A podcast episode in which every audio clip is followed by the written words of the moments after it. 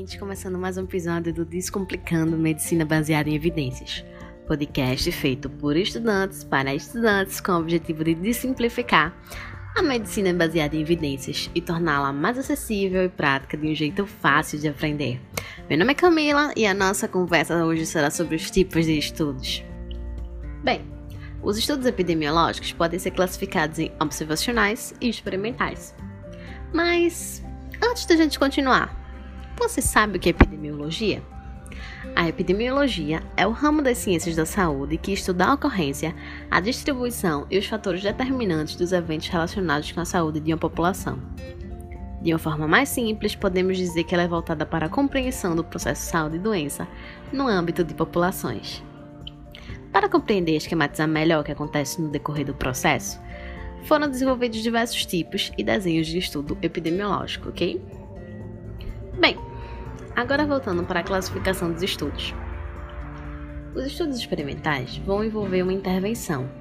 O pesquisador irá usar uma manobra para intervir no estudo, como drogas, procedimentos, modificar algum fator para atingir seu propósito. Por exemplo, testar um novo tratamento para um grupo selecionado de pacientes.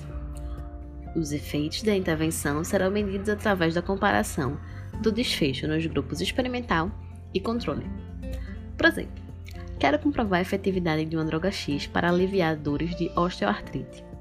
Então, vou administrar essa substância para um grupo experimental e placebo para o grupo controle. Já nos estudos observacionais, não vai haver intervenção direta do pesquisador com a relação que se quer analisar. Ele apenas vai observar.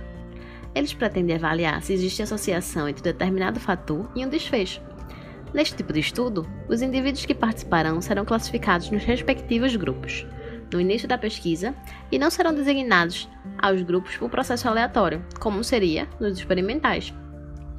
Um exemplo: uma pesquisa na qual se quer estudar algum aspecto de um grupo de tabagistas, claro que não há possibilidade de induzir um grupo a se tornar tabagista. Então, o estudo é observacional e inclui um grupo que já era tabagista e outro grupo que não era tabagista, ou seja, um grupo controle. Ficou claro? Bem, no próximo episódio vamos falar mais sobre os tipos de estudo. Então fiquem ligados e até a próxima!